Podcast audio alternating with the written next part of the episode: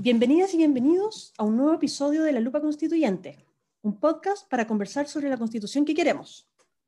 Por acá les habla María Paz Donoso y hoy me acompaña la candidata de Independientes No Neutrales por el Distrito 12, Joana Rothfeld, que es futbolista, licenciada en Ciencias Políticas y fundadora y directora de la Asociación Nacional de Jugadores de Fútbol Femenino. Bienvenido. Bienvenida, Joana. ¿Cómo estás?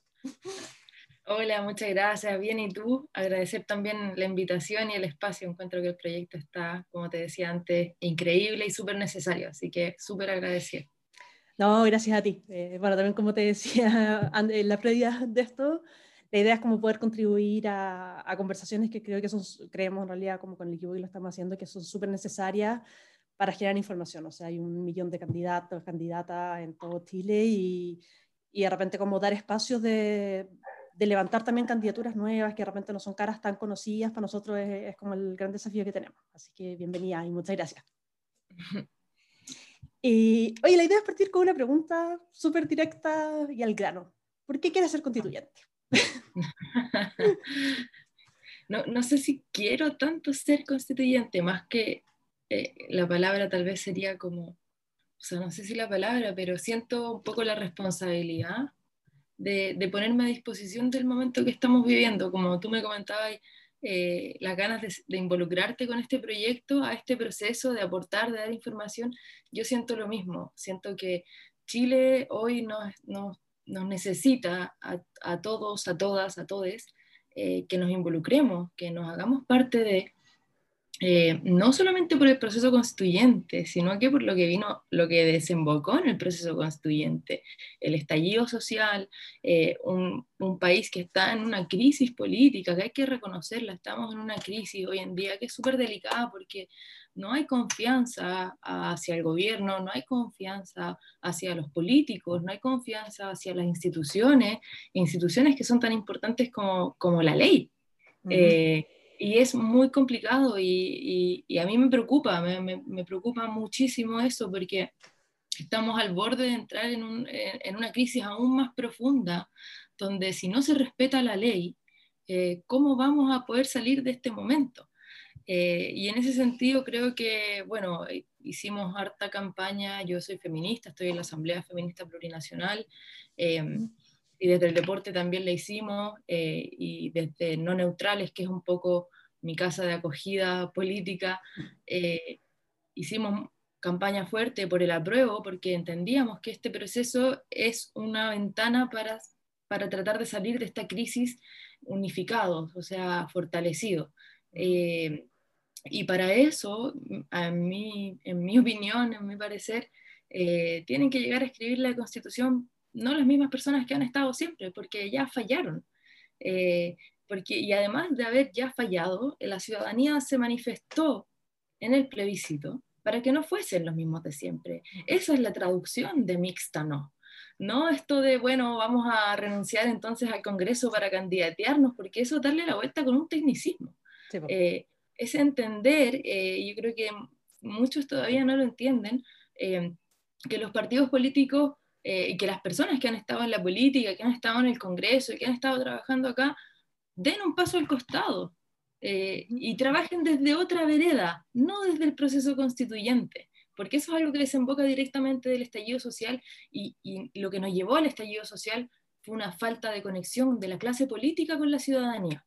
Y no son, no, fueron eh, un periodo, un gobierno, no son 30 años, son más de 30 años en los que no ha habido eh, una fuerza política clara.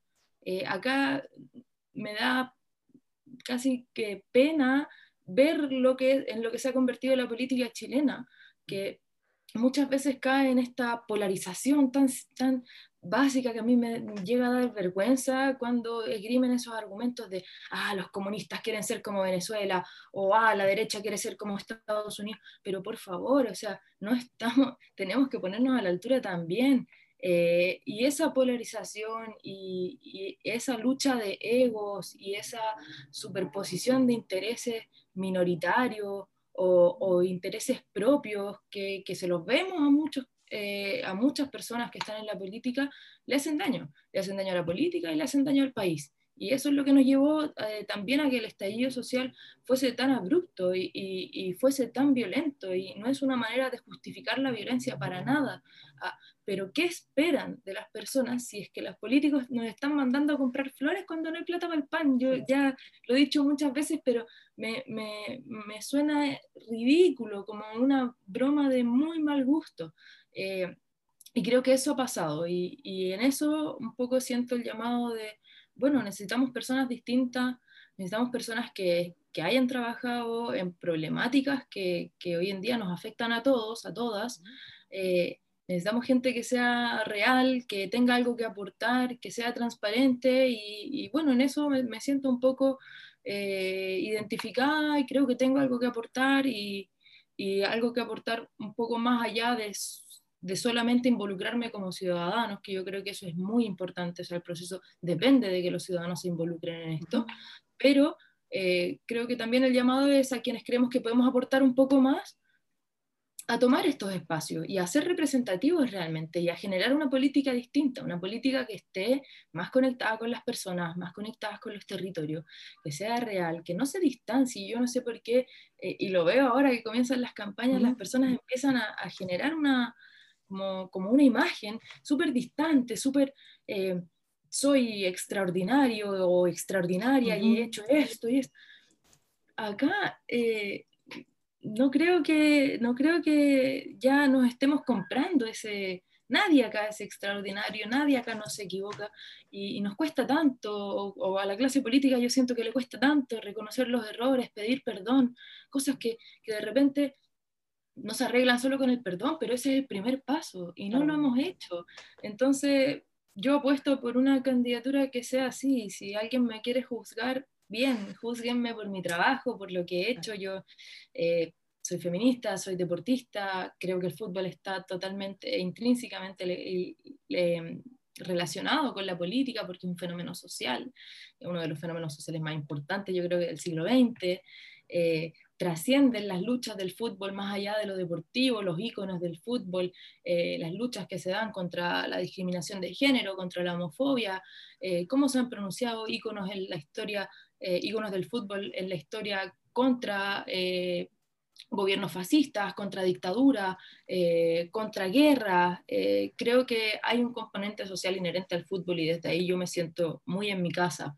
Eh, y creo que, creo que el deporte es un reflejo de la sociedad. Entonces, veo, veo mucho como las luchas que hemos llevado nosotras las futbolistas, desde, por ejemplo, la creación de la Asociación de Jugadoras, para desarrollar mejor las condiciones que tenemos como jugadoras para desarrollarnos como deportistas. Sí, pues a eh, cero profesionalizado el fútbol femenino, salvo el Chayito Morning, que es como un ejemplo bien particular, pero en general sí, pero, nada. Pues nada, o sea, dos, dos equipos de, de, 33, 34, entonces, eh, y eso es algo que recién se está viendo ahora después de cuatro años de la creación de la asociación mm. eh, y de diez años de que inició el torneo de fútbol femenino, entonces, ¿por qué estamos tan atrás si es que tenemos la misma infraestructura y, si, y deberíamos tener el mismo reconocimiento que los futbolistas hombres? O sea, ¿cuál es la diferencia acá?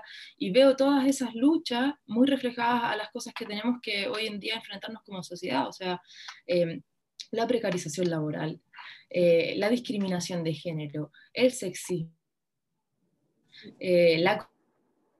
Entonces, creo que tenemos algo que aportar, tenemos algo que decir y bueno, además yo creo que más adelante vamos a hablar un poco de las propuestas puntuales, pero para mí el deporte va como derecho constitucional. Eh, y, así, con una fórmula muy simple, nos vamos a atender a, a derechos sociales tan importantes que no, no, están consagrados ni están bien tratados en la constitución actual, como son la salud, la educación, la vivienda, la comunidad, la cultura. Eh, cosas que no deberían estar eh, en segundo o tercer orden, sino que en primero. Creo que el deporte las releva de una manera muy, eh, muy simple y muy eficiente también. Oye, qué, qué entretenido escucharte, haciendo, creo que he visto una pincelada más por gran parte de los temas que vamos a pasar, así que, no, buenísimo. Eh, colgarme una cosa que dijiste en realidad, que, y bueno, te comenté, yo soy hincha cruzada de, la católica y fuerte, y claro, uno ve, yo sigo el, fútbol, bueno, el plantel masculino que es finalmente el que está más relevado, pero el fútbol femenino, que, que en el fondo está súper claro que, por ejemplo, es un segundo orden. Y, y, eso, claro, va mucho más allá del fútbol, va creo que es un reflejo, y acá me voy un poco eh, en mi opinión, pero es un reflejo de la sociedad, lo que decís tú, de la precarización, de, la, de las inequidades, o sea, el fútbol femenino tiene en la católica, que es el que yo más conozco por temas de cercanía, pero y por eso lo tomo como ejemplo, tiene que luchar por usar San Carlos de Apoquindo la, la canta, cuando en el fondo, eh, no sé, hacen asados para celebrar ciertas cosas, pero el fútbol femenino no, no puede usarlo para sus partidos. Cuando yo feliz, porque lamentablemente cuando fue el partido no pude ir, pero feliz estaría ahí hinchando como puedo hinchar por el fútbol masculino. Y eso creo que, claro, puede ser un ejemplo súper concreto, pero es un reflejo de las inequidades y del, del machismo, del sexismo que existe en la sociedad. Entonces, creo que es súper interesante. Y en eso también, voy a holgar, también, bueno, mencionaste esta relación fútbol-sociedad, fútbol-política, y de hecho, la otra vez estuve leyendo una columna tuya en la página de la asociación, uno que hablaba y justamente te, te colgabas de eh, un comentario que habían hecho Pérez en redes sociales, y, y, hablabas de eso, Isa, y me gustaría si lo pudieras profundizar acá, porque claro, yo leí la columna, pero nuestras auditoras, nuestras auditores probablemente no, y me pareció súper interesante la forma de verlo. Entonces, eh, mm. yo sé que, claro, eh, puede ser, pero, pero creo que sería muy generoso de tu parte si nos pudieras como contar un poco cómo es esta postura tuya. No, de todas maneras, eh, fue, fue interesante porque yo igual desde que, bueno, desde que creamos la asociación, yo igual tomé un rol un poco de vocera de la asociación. Eh, y, me toca de repente tener que lidiar con, con comentarios mala onda, por así decirlo, con, con, la verdad mucha, mucha gente odiosa o odiando o ignorante, em, diciendo que no, que las mujeres, bueno, que lo que nos han dicho siempre, ¿no? que, que el fútbol o la cancha no es un espacio de nosotras. Y a eso estoy acostumbrada, o sea, no lo normalizo, pero estoy acostumbrada a lidiar con eso, es algo del día a día. Pero, claro, en esta me hicieron una nota en, el, en as.com, eh, que no era solamente respecto a la realidad del fútbol, sino que también era por mi candidatura constituyente. Entonces, obviamente hablamos un poco de, de eh, los temas relevantes a nivel sociopolítico en Chile. Y yo igual súper masoquista siempre cuando hay artículos de fútbol femenino o de mujeres hablando de fútbol, especialmente en medios que no son solo de fútbol femenino, porque ahí la audiencia es amiga. O sea, eh, eh, es friendly con el fútbol femenino, pero, pero en los medios Loon, AS, eh, El Mercurio, no sé, medios que son más cuando hablan de deportes son siete páginas de fútbol y una del resto de los deportes, ahí se ve, se ve realmente como el termómetro de dónde estamos eh, con la conciencia machista del país, así lo veo yo. Entonces siempre hago ese ejercicio medio masoquista de revisar los comentarios para ver si es que han disminuido, si han cambiado, si son menos violentos, si son más violentos, eh, con una esperanza tonta de que las cosas vayan cambiando. O sea, igual hemos hecho un, un trabajo súper importante estos cuatro años que, se manifiesta y se evidencia en cómo está la selección femenina hoy en día, cómo está el torneo femenino hoy en día, eh, tener transmisión de los partidos, pero bueno, no se evidencia generalmente en esos comentarios, yo no sé, no sé por qué, cuál es la teoría ahí. Y bueno, estaba, estaba eh, revisándolos y uno me llamó la atención porque me pareció súper ajeno, me pareció súper distante y después dije, esto yo, yo lo veo como una realidad, o sea, para mí el fútbol es político, porque lo personal es político, porque todo es político, y porque cómo no voy a pensar que el fútbol es político si soy una mujer que desde el día uno que me paré en una cancha o en la calle a jugar, me miraron distinto, no me dejaron jugar, eh, y he recibido durante toda mi carrera eh, formas de discriminación, algunas más violentas que otras, eh, pero ha estado siempre ahí esa mirada, esa condescendencia, eh, incluso en clubes que, supuestamente trabajan bien o que deberían trabajar bien, eh, está esa, y lo conversamos con las compañeras, como ya sí, como que te tratan muy bien, pero, pero es, es como como ya, dejen a las niñitas jugar, como ya las princesitas, como que nunca, no, te dan ese estándar, de repente es como rétame, como sácame rendimiento, soy jugadora, ¿cachai? Como... y, bueno, a partir de ese comentario que decía como, el sí, el fútbol es para todos, porque esa era la, como la quote de, la, de, la, nota, pero no tiene nada que ver con la política o lo social. No, tiene nada que ver, no es ni una declaración de nada, una cosa así, decía yo, como, que, qué tipo de fútbol está viendo este, esta persona, eh, este hombre, porque porque no es el fútbol que yo he estado viviendo, y, no, no solamente del fútbol femenino, del fútbol, onda, desconocer la historia del fútbol, desconocer eh, lo importante o el impacto que, que, ha tenido a nivel mundial, no solamente con íconos que han, que han hablado en contra de, gobiernos fascistas o en contra de situaciones humanitarias o que han hecho conciencia de situaciones humanitarias.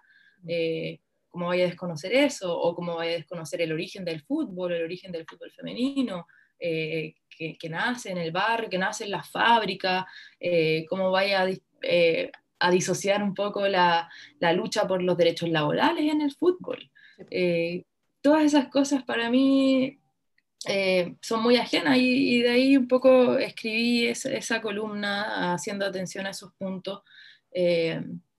y nada, creo que, resonó harto, recibí buenos comentarios, así que a los auditores, auditoras, los invito a leerla, está en la página web de lanjuf.cl. y la vamos a compartir también en el Twitter para que, para que la puedan ver, porque, para que la puedan leer, porque en realidad creo que es lo que te decía, que es súper interesante. Claro, eso, o sea, y, y, finalmente, o sea, ¿cómo vamos a desconocer? Y con un ejemplo súper, que para mí es súper evidente, ¿cómo vamos a desconocer la implicancia que tiene eh, la visibilidad en el fútbol femenino, si yo o mi generación creció soñando con jugar fútbol o ser futbolista y, en nuestro subconsciente, o al menos yo me imaginaba jugando con hombres, porque no tenía una mujer a la que, tener de referente. Eh, mucho más tarde supe de Marta, eh, mucho más tarde supe del fútbol femenino en Estados Unidos, porque no, no se visibilizaba acá, no hay comerciales de fútbol eh, en los que se veamos a una niña o a una mujer jugando fútbol, ahora sí, ahora lo vemos, pero antes no, no teníamos un álbum de laminitas como tuvimos para el Mundial del 2019. Eh, las niñas hoy están, jugando, yo se me remueve todo cuando paso al lado de una cancha y veo a dos, tres niñas jugando ahí mezcladas con los hombres, porque antes no había o éramos una y yo sé la soledad que se siente. Eh, por mucho que te, que te, que te apañen o que te, te, reciban, siempre los grupos de amigos más cercanos así lo hacían, eh, pero igual siempre eres la extraña, porque te lo hacen saber también, pues eres una mujer y, en algún minuto, ay, no te puedo hacer cuerpo, ay, no te puedo hacer esto, ay, no te puedo...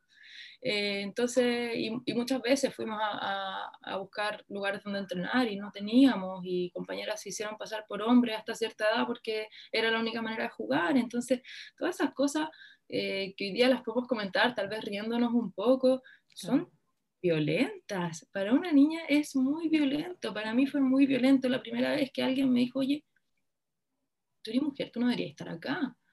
Muy violento, porque era un espacio que, que es mío, que era como el único lugar en el que me sentía totalmente cómoda, totalmente yo como pasándolo bien, como que se te olvida todo, y que alguien te venga a decir como este lugar no es tuyo, y que tú empecé a decir, soy la única mujer, tal vez tiene razón, porque cabe esa pregunta. Entonces, eh, es, es, violento, es súper violento, y esa violencia va escalando también. no voy a negar, me siento muy identificada en algunas cosas. Si bien, bueno, de chica de hecho yo jugaba a la pelota en el barrio y claro, siempre era como, oye, pero eso es de niño, no, no es de niña. Eh, y, ahora, en la actualidad, yo soy, bueno, coleccionista de camisetas, voy al estadio siempre, bueno, cuando se puede ir. Eh, voy solo al estadio, ¿no? Y muchas veces en el tema, sobre todo del coleccionismo, por ejemplo, me ha llegado así como, bueno, y tú siendo mujer, ¿por qué vas a saber de camisetas? O sea, ¿cómo vas a identificar una camiseta si tú no sabes de fútbol? O sea, también a veces vendo y evidentemente siempre a priori piensan que soy hombre, o sea, hay un tema ahí como fuerte. Yo sé que esta vez no es para conversar de mi experiencia, pero sí como comentar que, que me siento muy identificada y que nunca había escuchado eh, y cacha lo, lo, lo, invisibilizado que está, nunca, o sea, nunca había conocido a alguien, mujer que coleccionara camiseta, igual no conozco a muchos hombres que coleccionen, pero lo encuentro bacán. O sea, yo de hecho no, no, me he topado con otra mujer, me encantaría, porque tengo entre colección de la católica y la selección, básicamente, de hecho el fútbol femenino me ha costado un millón conseguirme, por ejemplo. Pero bueno, oh. esos son... Bueno, es que nosotras no tenemos, bueno, otra, pues, bueno, es que hay... nosotros no tenemos nuestras camisetas uno para nosotras y si es que nos las regalan a fin de año no están estampadas, entonces no sé si ahí pierde un poco el valor del coleccionista, pero yo igual tengo algunas camisetas, feliz te paso. Ah, ya, pues, te voy a cobrar eso. Porque no, para mí en el fondo más, más que es un valor como súper emocional, pues, o sea, de hecho me logré conseguir una del Chayito Morning, tengo una de la Natalia Campos en la selección, de arquera, pero es como cuestiones muy específicas. Así que te, te voy a cobrar esa palabra si me lo decís. Ya, pues. Feliz, feliz, te paso una de la cata. Ya, pues feliz, feliz, se quedaría ahí.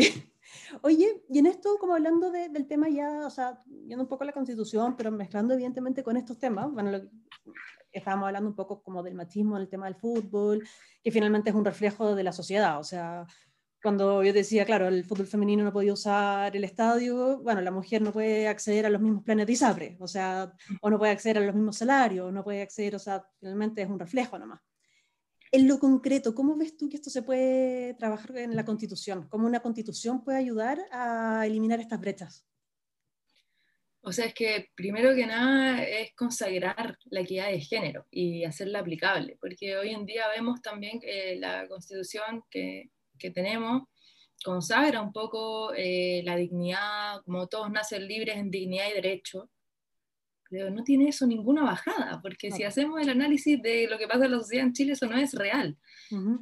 si, si, si, naces en un sector o si vives con cierto ingreso económico, es otra realidad la que vives, son otros los, los derechos a los que accedes.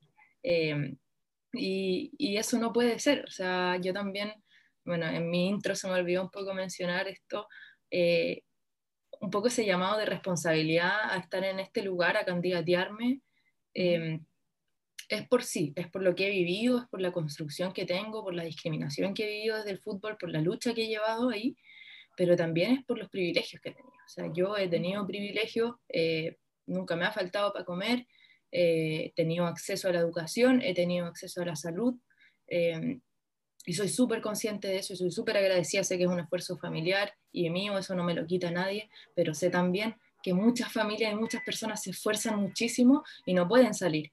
Y no pueden salir de, este círculo porque este sistema finalmente no se los permite. Y no se los permite porque se sostiene sobre eso. Entonces, eso es lo que hay que cambiar. Y para mí, eh, un poco, me preguntaban el otro día, como qué artículos dejarías, qué artículos cambiarías de todo. O sea, hay que revisar artículo por artículo y ver si se está aplicando o no. Porque el primer artículo suena súper bonito, muy lindo, pero ¿cuál es la aplicabilidad de eso? Entonces, si es que no se está aplicando, bueno, tendremos que escribirlo de mejor manera o, repensarlo de mejor manera para que sí realmente permee nuestro sistema legal y jurídico y todo nuestro ordenamiento y se haga aplicable.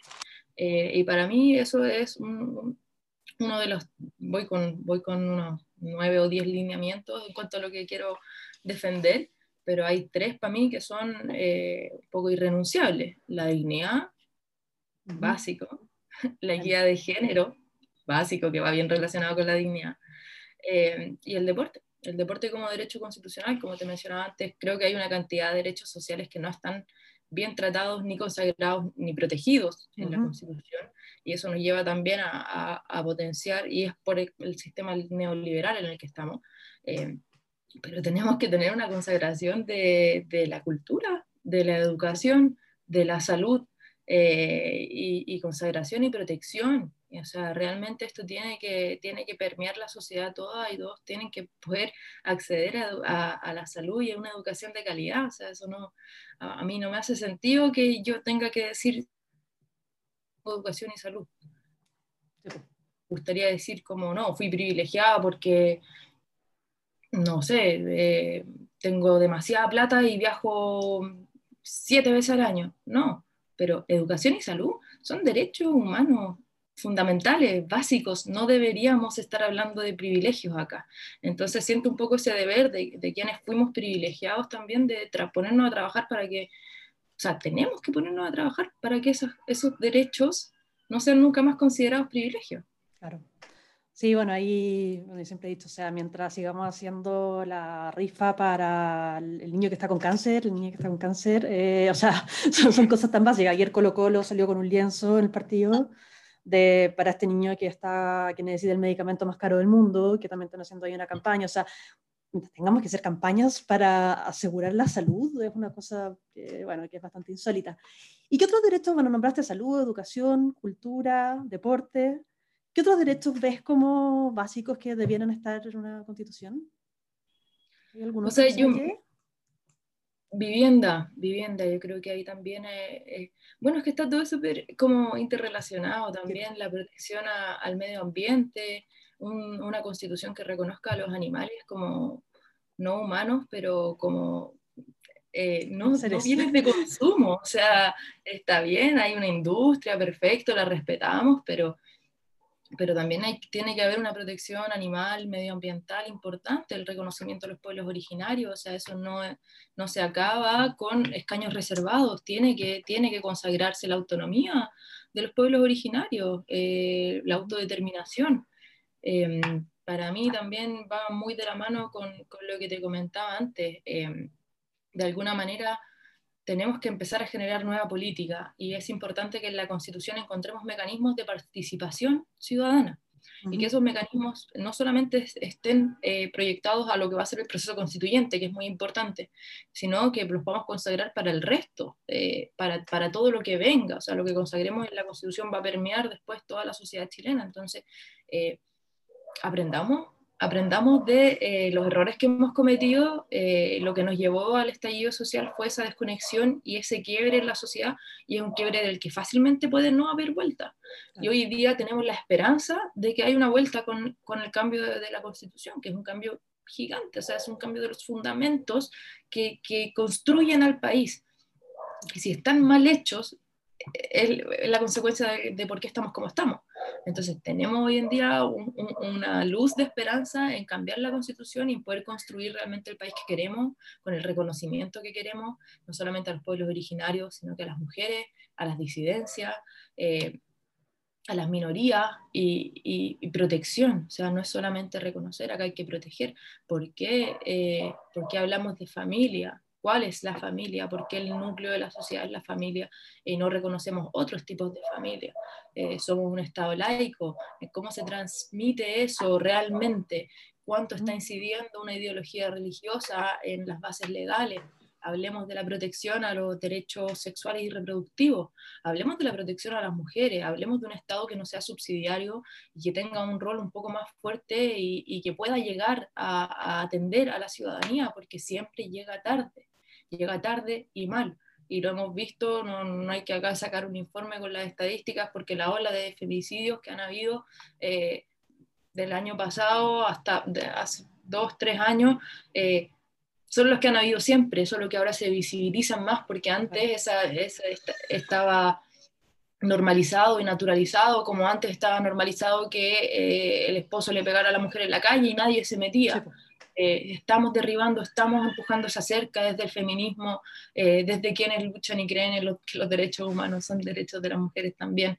Eh, entonces creo que, va por ahí, todo va muy entrelazado, como que yo siento que no, no podemos poner una piedra, no podemos poner una piedra en dignidad sin reconocer la equidad de género, no podemos poner una piedra en los derechos sociales si es que no fortalecemos el rol del Estado, o si es que no le bajamos las atribuciones al sistema hiperpresidencialista que tenemos hoy en día y lo contrarrestamos un poco con darle un poco de equilibrio y poder al Congreso, y que el Congreso también realmente sea representativo de la ciudadanía. Eh, entonces, es complejo, es complejo. Acá no hay una fórmula simple de solventar las cosas. Además que quienes vamos a llegar o quienes esperamos llegar a la constituyente, eh, nos vamos a tener que sentar a negociar con, con eh, personas eh, que representan sectores que estaban en contra del proceso constituyente. Entonces yo no sé qué tanto van a querer trabajar sobre esto para que sea eficiente. Yo espero que sí, uno está siempre con la tonta esperanza de que la gente realmente crea en el proceso y esté a la altura más si se está involucrando. Em, pero, pero va a ser complejo porque sabemos también que hay un sector que ha negado la dictadura que ha negado las violaciones a los derechos humanos eh, y todos sabemos que el primer paso para solucionar las cosas es eh, aceptarlas. Claro. Eh, salir de, de, la negación de esa fase tan, tan compleja. Entonces, no, yo creo que hay mucho, hay mucho por decir, podríamos estar hablando acá el día entero. No, totalmente, a mí me encanta el tema, o sea, yo estaría feliz también conversando mucho rato de esto, pero, claro. Pero raíces, o sea, eh, ejes generales, para mí va la dignidad, equidad de género y la consideración de derechos sociales van a permitir también que podamos trabajar sobre todo el resto. Oye, y te hago una otra pregunta. Bueno, tú vas por el distrito 12, que es la Florida, La Pintana, Pirque, Puente Alto y San José de Maipo, ¿cierto? Correcto. Y tú, bueno, pasaste en alguno de los temas que, que acabas de decir, el tema del medio ambiente. Y hace poco tiempo, hace una semana o dos semanas, no sé, vimos estos aluviones en San José de Maipo, una de las comunas de donde tú vas, eh, que, bueno, que no es nuevo además, ya ha habido y todo, y, se, finalmente se relaciona mucho con temas de cambio climático, pero también con, con lo que está pasando en el fondo con el agua, porque sean los aluviones, ¿cómo ves eh, esta constitución y medio ambiente? Eh, ¿Cómo ves el tema de los derechos de agua, los derechos de los recursos naturales en general? O sea, ¿cómo, eh, como e, ese aspecto que quizás eh, no, no, es de tus ejes principales, pero sí entiendo que, que lo consideras como importante, ¿cómo lo, ¿cuál es tu como postura frente a eso? O sea, para mí eh, no es de mis ejes principales porque no, no, no, es el tema con el que me peino, por así decirlo. tengo un compañero de lista, el, el, Juanjo Martín, que es seco, y con él he estado aprendiendo harto y me he estado educando harto porque yo siempre he pensado que, eh, o sea, la crisis medioambiental es un tema que hace mucho tiempo se viene levantando y hay un sector, no entiendo por qué, eh, o sea, me parece eh, obvio por qué, que se le, se le, están pegando en el bolsillo si es que se paran estos proyectos que están destruyendo nuestro planeta, lo rechaza, lo ignora, no lo reconoce, y lo mismo que hablábamos antes este periodo de negación, pero esta es una negación consciente que yo creo que es más compleja porque es de mala fe. Eh, finalmente, ¿qué, ¿qué, tipo de planeta queremos dejarle a las nuevas generaciones? Porque esta, eh, si bien es nuestra casa, es una casa transitoria, porque todos nos vamos a morir. ¿Y qué les va a quedar al resto? Por eso también me ha pegado súper fuerte el tema del movimiento de, de, de, los niños, niñas y adolescentes que están levantando la conciencia. O sea, ¿por qué los niños están dejando de lado su, su infancia? Eh, a lo que deberían estar un poco abocados a jugar, a, lo más recreativo, a conectarse, a instruirse, a disfrutar esa etapa, eh, están tomando responsabilidades porque los adultos no la hemos podido tomar, eh, porque estamos más preocupados de cuánta plata puede generar una industria y, no que vamos a, destruir el país y agotar todos los recursos naturales que tenemos y qué va a quedar para el resto. O sea, eh, esto no es una invención, no es una teoría. Eh, es algo que está científicamente comprobado, entonces, ¿por qué lo seguimos ignorando? Yo creo que hay que cuestionarse ahí el orden de las prioridades también eh, y eso llevarlo a la constituyente. O sea, eh, la protección al medio ambiente tiene que ser uno de los ejes prioritarios, no, no, solamente por cómo lo vamos a dejar, sino que por ser coherentes también con, con nosotros mismos, con, con, cómo estamos viviendo. Nosotros somos parte de, de este ecosistema y lo ignoramos por completo. Eh, entonces yo creo que, bueno, eso también yo lo veo súper relacionado un poco a la a, esta, este sistema neoliberal que, al que nos ha empujado un poco estos 30 años eh, y esta sociedad que al final nos hace estar preocupados más de, de lo mío, de lo nuestro, de, de, cuánto consigo, de esta sociedad de consumo y del capitalismo y quiero más, más, más, eh, y solo me importa lo mío y los míos y para mí y, nos desligamos del vecino, de la comunidad. Eh, por eso también yo siento que el deporte es un elemento tan importante, porque ni siquiera hay que explicarlo y el deporte ya te, te entrega valores eh, del trabajo colectivo, del trabajo en equipo, de la disciplina, de la tolerancia a la frustración. Eh, te entrega también esa conexión con tu comunidad, o sea, organizar partidos eh, en el pasaje o en la cancha de la esquina, eh, te conecta con tu vecino, te conecta con lo que le está pasando, te, genera empatía, eh, te genera solidaridad. Yo creo que esos son valores que tenemos que, rescatar y, tratar de potenciar para, realmente poder estar eh, presentes. Yo creo que Chile nos pide hoy en día estar presentes, involucrarnos en los procesos, pero estar presentes, no, no solamente candidatearse o meterse en la política, pero estar presentes en la comunidad, cuáles son los problemas que están pasando hoy en día, qué es lo que está pasando en el Distrito 12, con, con lo que tú comentabas, el tema de los aluviones. O sea, ¿por qué no nos hemos realmente preocupado de asegurar que si van a hacer proyectos como Alto Maipo o lo que sea, tienen que cumplir ciertos estándares regulatorios para no deforestar completamente y después, porque ¿quiénes sufren después? Claro. O sea, son las personas que vivían ahí, son, son las poblaciones, son, son eh, gente humilde que siempre vivió en esos sectores, en esos cerros, que vive de la tierra también, y que de repente les compraron un terreno un poquito más arriba, e hicieron unas instalaciones y a la primera lluvia se vino todo abajo. No, se claro. vino todo abajo y a los que impulsaron los proyectos están bien calentitos en su casa y la gente perdió todo.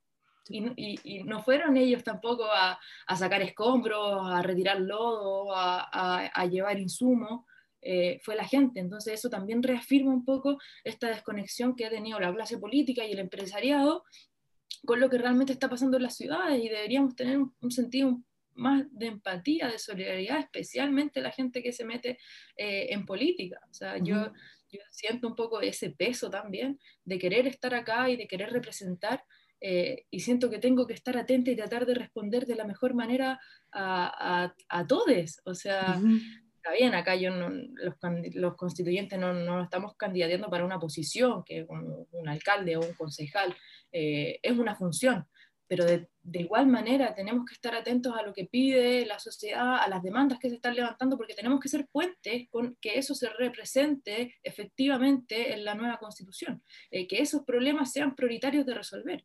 Claro, o sea, finalmente quienes sean constituyentes, sea, bueno, tú, otras personas, qué sé yo, van a ser la voz de, de, de, lo que muchas, muchas queremos. Entonces, eso es como bien relevante lo que tú dices.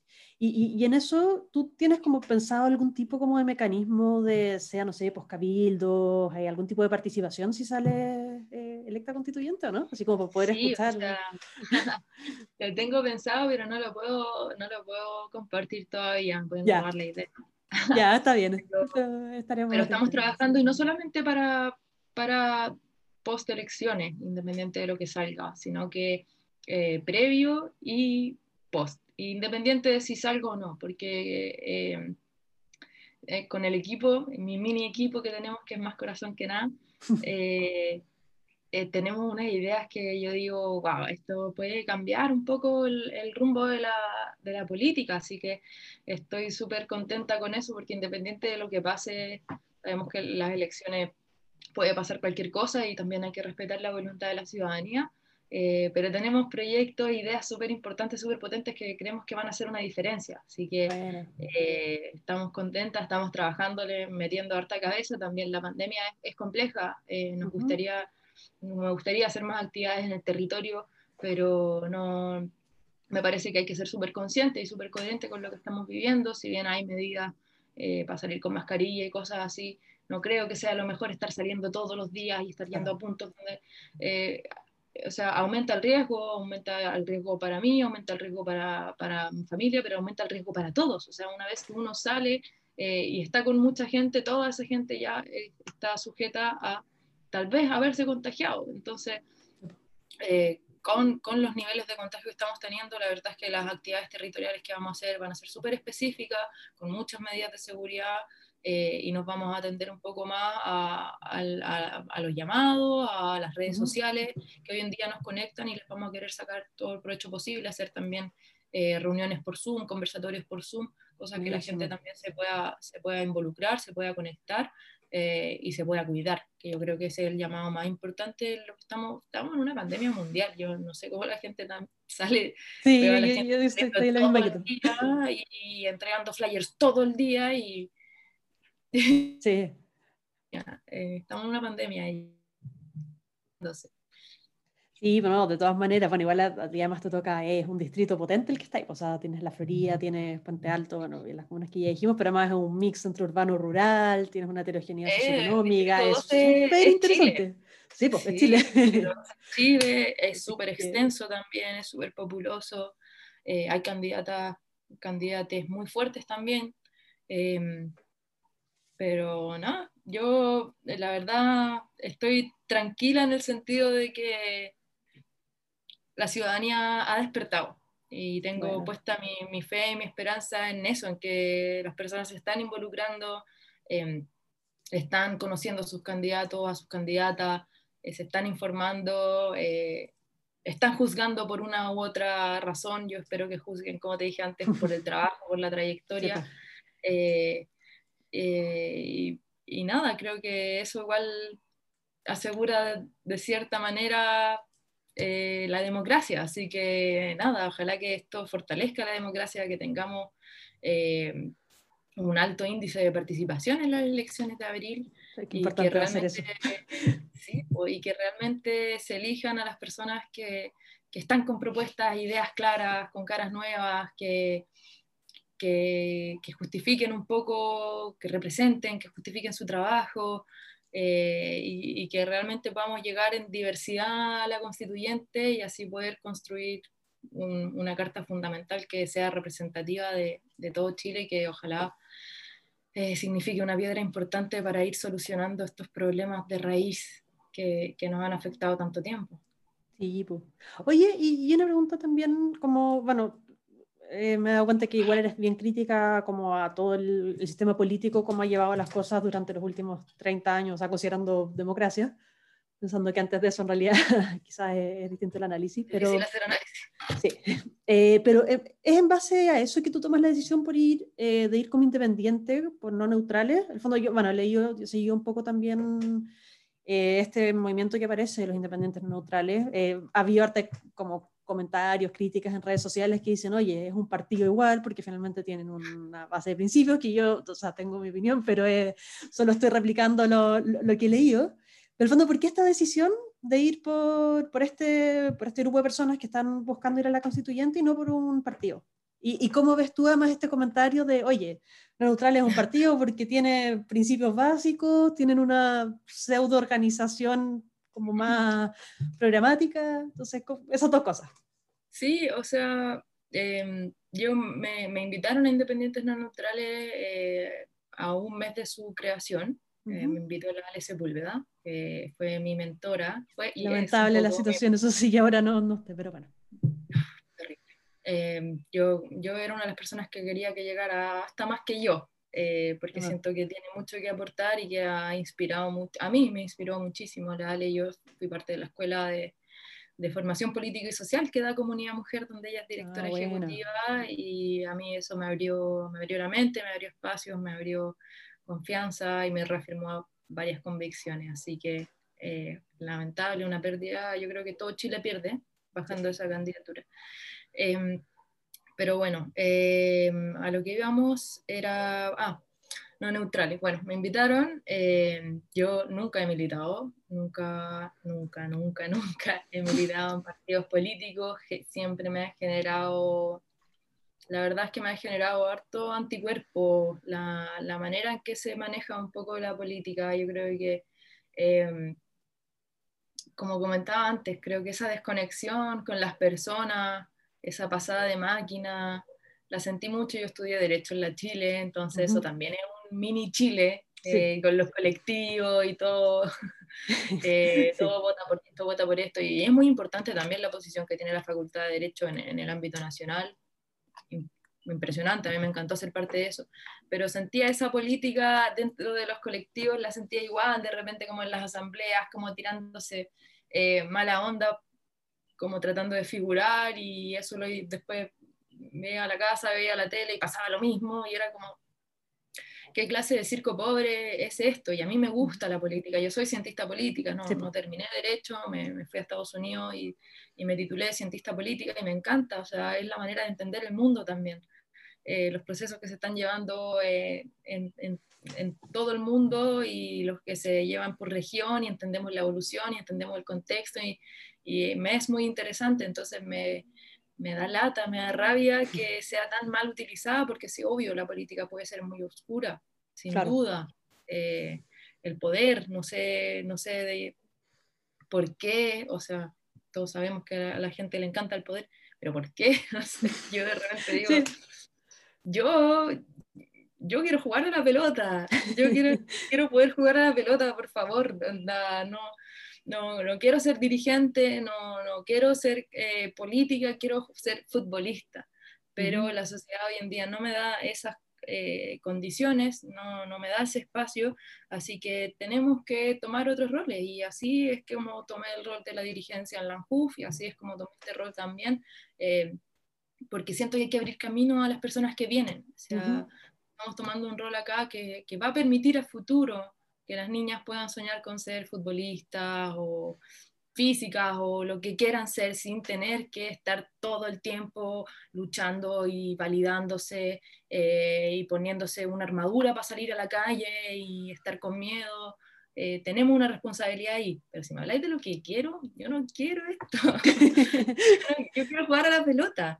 Entonces a mí igual de repente me, me, es súper interesante mm, como difuso entender qué tanto le ven al poder, al, como, no sé, qué, qué, vacío deben estar llenando esas personas con, con, querer aferrarse al poder y no soltarlo y no, no cambiemos la constitución y no soltemos los privilegios. Y me, bueno, ahí, me genera mucho, mucho anticuerpo y por eso nunca, nunca me metí a un partido, nunca milité. Eh, tengo una opinión política, creo que soy una persona política, eh, si bien no he trabajado en la política tradicional desde el fútbol, yo creo que desde que nos paramos en una cancha, las mujeres hacemos una declaración política importante. Eh, y, y, bueno, ahora, como te decía antes, el momento que estamos viviendo nos pide ponernos un poco a disposición y dar ese paso que, que tal vez no es lo que elegiría. Yo estoy dejando también me imagino como todos, o, espero, proyectos personales de lado, porque hay un deseo de servir y hay un, ganas de aportar. Y claro, yo llegué a Independientes Neutrales y estudié a las personas que iba a estar. Yo no voy a asociarme con cualquier persona tampoco. obvio. Y la verdad es que me parece un proyecto que es súper eh, noble, súper serio, super, eh, tiene, tiene unos lineamientos claros y son lineamientos que se construyeron con las personas que llegaron. Claro. Eh, y sí, obviamente que tiene que haber una definición de, porque si no somos un grupo que se junta en la plaza a conversar de distintas cosas. No, acá hay una convicción y si adhieres a esa convicción, genial, trae tus ideas, genial, eso es lo que, eso es lo que en su diversidad, en su multiplicidad no neutrales es muy potente y no funciona como partido porque no hay una central que acá que esté dictando lo que está pasando. De hecho, cada lista, cada distrito tiene su propia autonomía y define sus coordinadores eh, y, y, nosotros decidimos si queremos eh, ayuda desde la central y si es que queremos eh, que nos ayuden con algo, pero la autonomía la tenemos, la tenemos cada distrito, la tiene cada persona. O sea, en el minuto que yo no me sienta contenta, no es que voy a renunciar a no neutrales como renunciar a mi partido político, pero voy a dejar de ser activa. Eh, y ha sido una casa política para mí súper, súper, como contenedora y me he sentido súper cómoda con voz, con voto, con, o sea, eh, es eso, y es poder eh, también un poco desprendernos de, no, si eres política, tienes que estar en un partido, tienes que militar en un partido, yo creo que no. Eh, creo que los partidos políticos son necesarios, los o sea, es necesario para la política, genial. Tienen que repensar también cómo se han venido haciendo las cosas, porque, porque están en este momento de desconfianza, de, de de poca credibilidad, de, poca llegada a la ciudadanía, creo que tienen que repensar las cosas como se han venido haciendo, eh, pero no tienen que dejar de existir de ninguna manera. Pero también tienen que haber espacios para que los independientes puedan participar. Eh, y esos espacios no pueden estar reducidos y limitados como están hoy en día. O sea, ya la cancha está completamente dispareja. O sea, no sé ni siquiera cómo poner en palabras eh, lo difícil que fue la precandidatura, lo difícil que fue el tema de los patrocinios. porque nadie estaba apoyando eso, solamente los independientes tuvimos que estar levantando nosotros mismos eh, qué era un patrocinio, por qué necesitábamos un patrocinio, cómo patrocinar, cómo desafiliarse del partido político que nunca te avisó que estaba inscrito ahí que no significaba firmar por alguien, no significaba firmar por un partido político, que patrocinar no implicaba plata, porque la palabra patrocinio ya a las personas les pues, daba la noción de que voy a tener que pagar algo, me voy a casar con algo, y, solamente era firma por mí para poder estar en la papeleta con el resto de los candidatos que por partidos políticos van a pasar de largo. Claro. Entonces, eh, y en eso no, no hubo ni la promoción que debiese haber habido, o la información y visibilidad que debiese haber habido desde el gobierno, desde los partidos políticos, desde los medios, eh, y especialmente desde los partidos políticos que dicen estar tan eh, involucrados con este proceso y, dando espacio y cupos a los independientes. Eh, yo creo que esa, eso se debería haber traducido en realmente haberle dicho a, su, a la ciudadanía estamos en el periodo en que los independientes tienen que conseguir su firma, e involúcrense, acá están los datos, y no lo hicieron, y, y no lo hicieron. no les convenía también. Claro, la respuesta un poco lógica que se da ahí es que somos una amenaza, somos una amenaza porque le estamos, les vamos a quitar votos.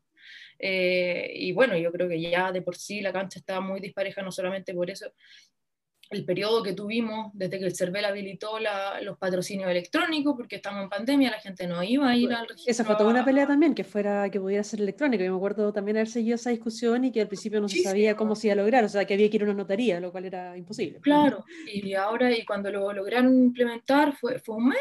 Fue un mes, un mes para conseguir eh, en mi, mi candidatura, o sea, en el distrito 12, un candidato independiente tenía que conseguir 790 em, y tantas eh, patrocinios. ¿Cómo? En un mes vas a hacer eso sin tener la estructura que tiene un partido político, que dice ya vota por esto y le llega ya a 15.000 personas. Entonces, si vota un poco, ya vaya a tener 1.000.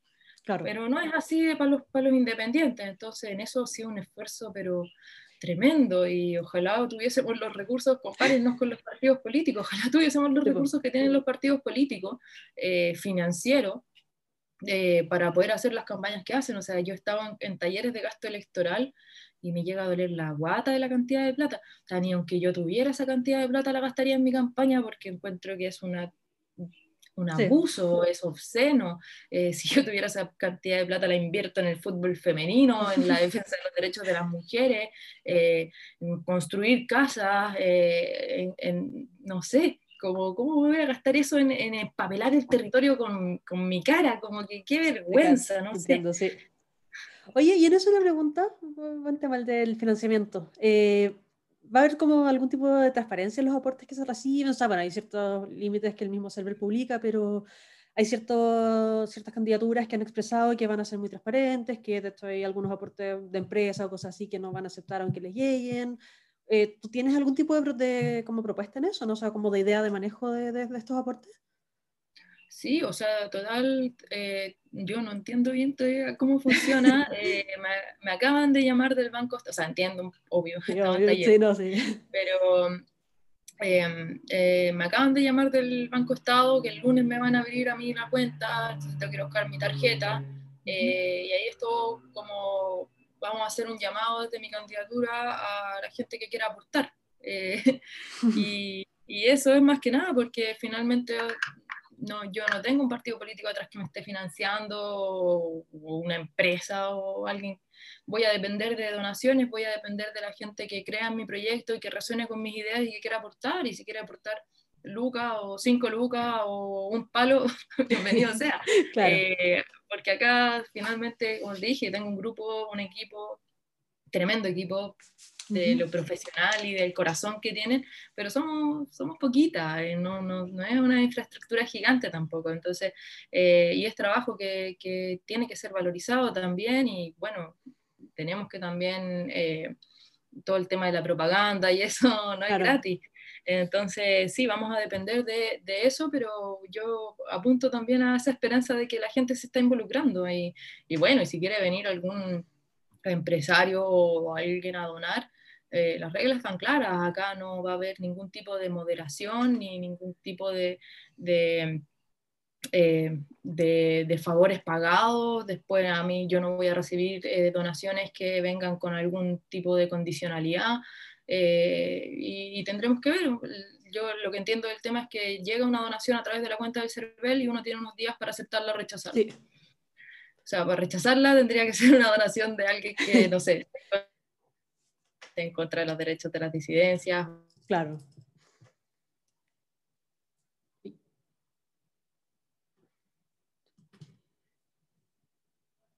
Eh, es un poco la, la, línea que vamos a llevar. Justo te perdí en la última parte, la señal se, se cayó. Pero... Ah, PTR, PTR. Por acá también, así que... Sí, bueno, pero entiendo em. entonces que, claro, que, que, que finalmente mm, aportes de, de, de personas que, que, vayan en contra de, de, los ejes que tú mismo mencionaste no van a ser aceptados y que va a haber transparencia de todas maneras para sí, de, las personas. Y, y, ese es un poco el eje de mi candidatura, como eh, no, me han preguntado, ¿cómo vaya a decir esto? Eh, vaya yo no voy a esconder nada, no voy a moderar mi discurso por nada ni por nadie. Soy quien soy, eh, tengo mi trabajo que me respalda, me he equivocado, soy humana también, eh, perfecto, y me he hecho cargo de eso también, como creo que todos debiesen serlo, ¿no? Acá no es, no entiendo, como te decía antes, esas candidaturas que, que como que se quieren poner en un pedestal o en un altar y, y soy perfecto y vengo acá a solucionar y oh, qué gran... No, no, yo, yo soy Diana Rothfeld, soy una persona eh, muy terca, con corta paciencia y con mucha rabia, tengo mucha rabia porque creo que eh, nos han obligado a estar luchando todos los días de nuestra vida, ya sea como mujeres, ya sea como personas disidentes, ya sea como futbolistas, como deportistas, en, en un ámbito precarizado. Eh, y no nos han permitido jugar, que es lo que queremos. Eh, jugar, eh, salir seguras en la noche o en cualquier momento del día, pasearnos tranquila, amar a quien queremos, ser quien queremos ser, no nos lo han permitido y tengo mucha rabia. Y esa rabia para mí es movilizadora y, y esta es mi manera de, de tratar de, de, aportar y de ser parte del cambio que, que, queremos ver y que yo creo que necesitamos como país. No, súper. Oye, mira, como para ir cerrando algunas cosas, te, contamos, te cuento que hoy día estamos inaugurando una sección de ping-pong, que es un pimponeo de temas varios, que en el fondo la idea es yo te digo un tema, son 10, 11 por ahí, y tú me dices una respuesta corta de, sobre tu postura. Entonces, ¿vamos? Oh. es un asunto a penales ahí. Estado garante o subsidiario. Garante. ¿Aborto libre? Sí. ¿Eutanasia? Sí. ¿Matrimonio igualitario? Por supuesto. ¿Presidencialismo, semipresidencialismo, parlamentarismo, otro? Presidencialismo, parlamentarismo, pero con las facultades bien regularizadas. Eh, ¿Superquórum? ¿A qué, te refieres? No te lo puedo responder tan simple. Eh, superquórum establecidos para, como existen hoy día, para modificar ciertas leyes específicas, las orgánicas constitucionales. Creo que deben existir, hay temáticas que las requieren, pero no puede ser que una minoría esté bloqueando la voluntad de una mayoría constantemente. Tiene que regularse en qué materias tiene que existir esa limitación. Perfecto. Eh, ¿Iniciativas ciudadanas de ley? Por supuesto. ¿Plebiscitos garantizados? De participación. ¿Mm? Perdón. Eh, ¿Plebiscitos garantizados por la Constitución? Sí, de todas maneras. ¿Qué modelo económico? Neoliberal. Eh, eh, no, neoliberal. Social, social democrático. Va. ¿Duración del periodo, del periodo presidencial y reelección? Cuatro años sin opción a reelección. Y el último, ¿Congreso unicameral o bicameral? Hay modelo y modelo. Yo mm. me quedo con el bicameral, pero tiene que haber, como hablábamos antes, una refundación en cuanto a, a, los temas de representatividad. Eh, y bueno, yo creo que todo va a cambiar un poco con, la, con, con, los mecanismos de participación e involucración ciudadana, pero sí, bicameral funciona. No, no acá en Chile, pero, pero puede funcionar. Sí, bueno, pero es que ahí también yo ahora yo me salgo del pimponeo, que serán los temas, pero, pero claro, también depende del sistema electoral. bueno, pasamos, por lo, o sea, por lo menos ya, ya, no está el bicameral, pero igual, claro, evidentemente los sistemas de representación al final son, son importantes también para, para cualquier tipo, o sea, sea uni o bicameral. Es clave, o sea, un sistema bicameral puede funcionar de muy buena manera y ser muy sano siempre que eh, las personas que lleguen ahí lleguen realmente electas y no por, por una derivación de votos eh, o no porque renunció tal, entonces listo, ponemos a otra persona que realmente tiene un discurso extremista y que es peligroso para la sociedad. Entonces creo que todo eso se va, se va subsanando cuando la ciudadanía se ve más involucrada en estos procesos y vamos fortaleciendo y oxigenando la democracia también. Sí, bueno, pues, no, de todas maneras, me, me parece también. Oye, para ir cerrando, eh, nos gusta cerrar con una pregunta que ya se sale un poco de, de, de, esta, de los temas más políticos, que también se puede cruzar. ¿Qué, no sé si tienes algún libro y alguna serie que nos recomiendes? Oh, difícil, difícil que sea uno, no sé si veis ahí atrás. Sí. una pizca de los libros que tengo, soy, soy una obsesionada, tengo yo creo que más libros de los que voy a poder leer. Ah, sí, eso pero, te entiendo. Pero de los que me, han resonado conmigo el último tiempo, eh, Lobo Estepario, de Germán Gess, eh, Rayuela, de Julio Cortázar. Y eh, La insoportable edad del ser. Buenísimo. ¿Y series? ¿Alguna? Series. La verdad ahora como no, no, estoy viendo nada muy tenso porque el, el, el, poco tiempo de esparcimiento que tengo necesito que sea un poco más, más tranquilo, relajado, pero Euforia me gustó muchísimo. Eh, encontré súper... No la he visto, es que voy a, voy a considerarla. Sí, no, bueno, bueno, bueno. Sí. Muy bien. Bueno, estamos, no sé si quieres decir algo de cierre. Eh, creo que lo, lo, he dicho todo y no quiero ser repetitiva ni, ni aburrida, pero me gustaría igual eh, dejar, dejar consignado un poco, primero, que somos tricampeones.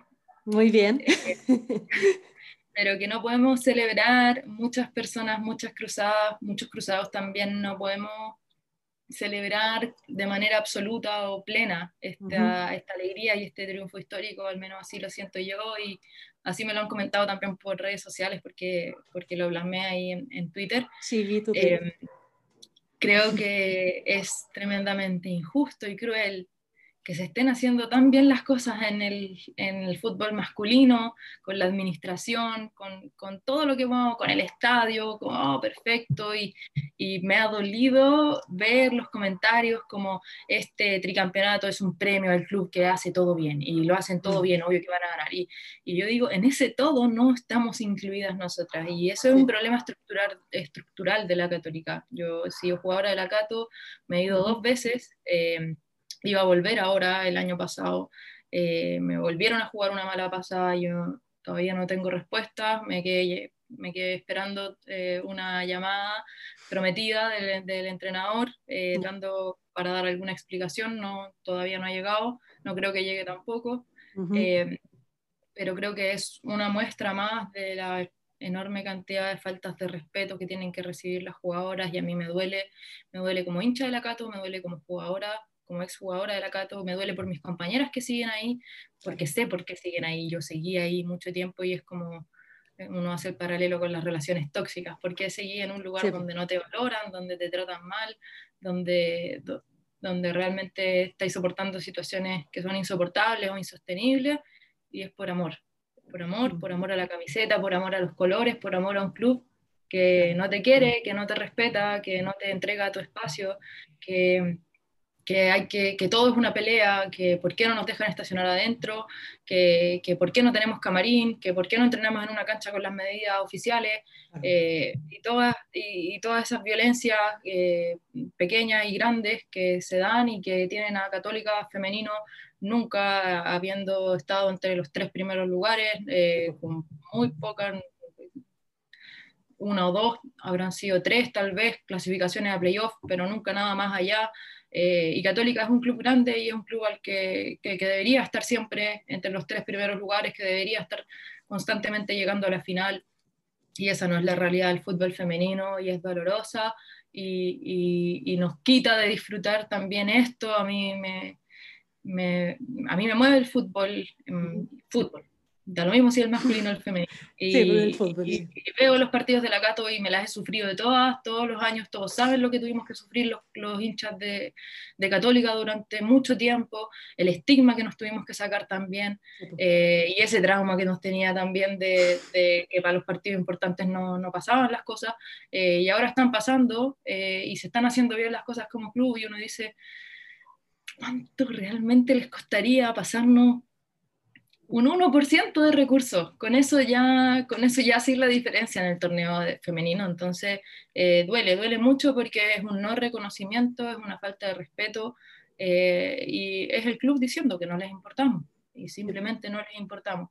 Entonces, nada, dejar un poco consignado eso, que ojalá eh, dirigentes, Tagle que lo ha hecho también, eh, el Tati que lo han hecho también para el masculino, nos den ese espacio, le den ese espacio a mis compañeras, al fútbol femenino por crecer, hay mucho por crecer. Eh, miren cómo lo está haciendo Santiago Morning, miren cómo lo está haciendo Colo Colo, miren cómo lo está haciendo la U. No les duele cuando nos toca perder 5-0 contra nuestro archirrival, porque a nosotras nos rompe. Entonces, por favor, por favor, pónganse la camiseta por nosotras, porque nosotras nos la hemos puesto y la nos la seguimos poniendo eh, a pesar de que, no, de que ustedes no nos quieren ahí. Así que ojalá que resuene, ojalá que los hinchas también nos acompañen eh, y, nos ayuden a, levantar estas demandas, porque yo ya no, no, sé cómo, cómo hablar con el club ni cómo hacerlos despertar con esto y, la verdad me, me, duele muchísimo, me carga hablar mal de la Cato en mi casa.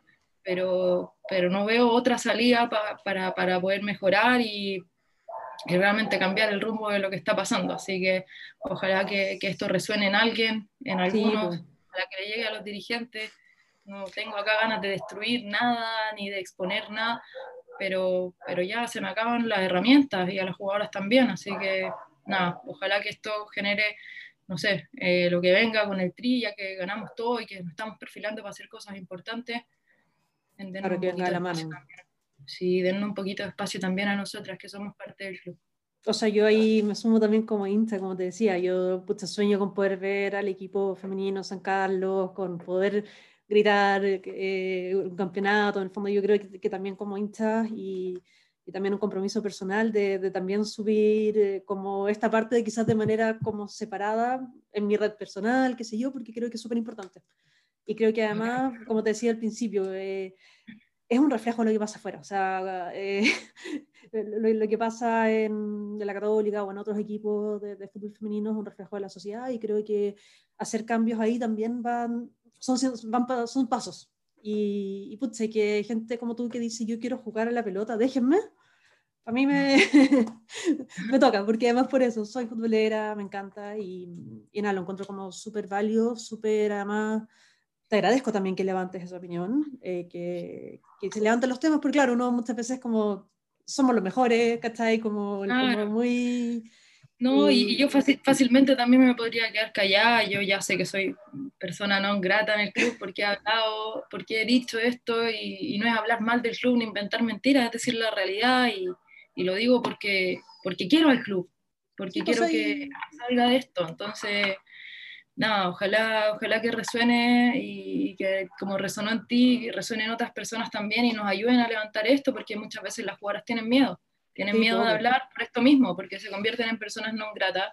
Eh, yo tengo miedo de que en cualquier minuto a mí me van a prohibir la entrada a San Carlos.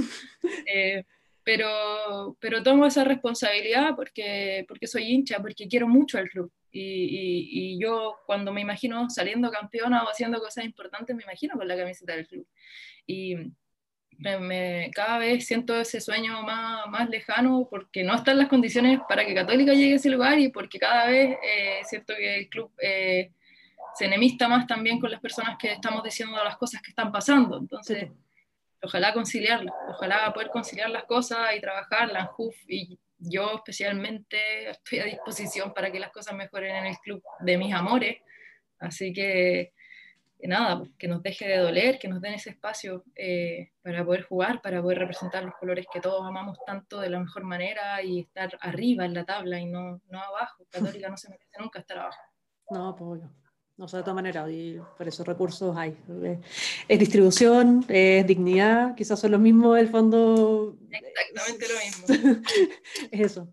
Realmente agradecerte. Eh, vamos a estar compartiendo esto en redes sociales. Ahí ojalá también nos ayudes retuiteando y poder compartirlo. Y, y, eso, pues mucho éxito. Así que ahora dejo de. De todas maneras, ¿no? De todas maneras, y agradecerte a ti por la invitación, eh, por el espacio, por el proyecto que que, que, está llevando a cabo, me parece muy, muy interesante y necesario y por supuesto cuenta conmigo para, voy a compartir y hacer ruido, harto, ruido Bacán, eh, buenísimo. en redes ojalá que se sumen también más, más candidatos a este espacio, creo que es necesario que nos vayamos conociendo para también propiciar esa participación ciudadana que, que me parece tan importante, así que, y, eh, y, esto es tu participación ciudadana, así que lo, lo encuentro... Es un proyecto político, pero, pero tratando de aportar. No, no, pero necesario, cada uno tiene, tiene su granito que aportar, yo creo que no, no nos damos cuenta de repente cómo las acciones van, van generando otras acciones y se convierten en bolas de nieve, y, y, nada, me parece muy importante lo que están haciendo, así que agradecerte y felicitarte, lo encuentro increíble. Vale, muchas gracias y bueno, ahí seguiremos y probablemente te contactemos en un formato más debate con otras personas del distrito, así que puede que te estemos llamando de nuevo. Perfecto, ¿no? A disposición, tienes, tienes toda, toda la libertad ahí. Buenísimo, muchas gracias. Gracias a ti. Entonces, que estés muy bien. Y te voy a cobrar la camiseta. Pues. Ya, sí, todo el rato. Ya, súper. Igual, cuídate. Chao.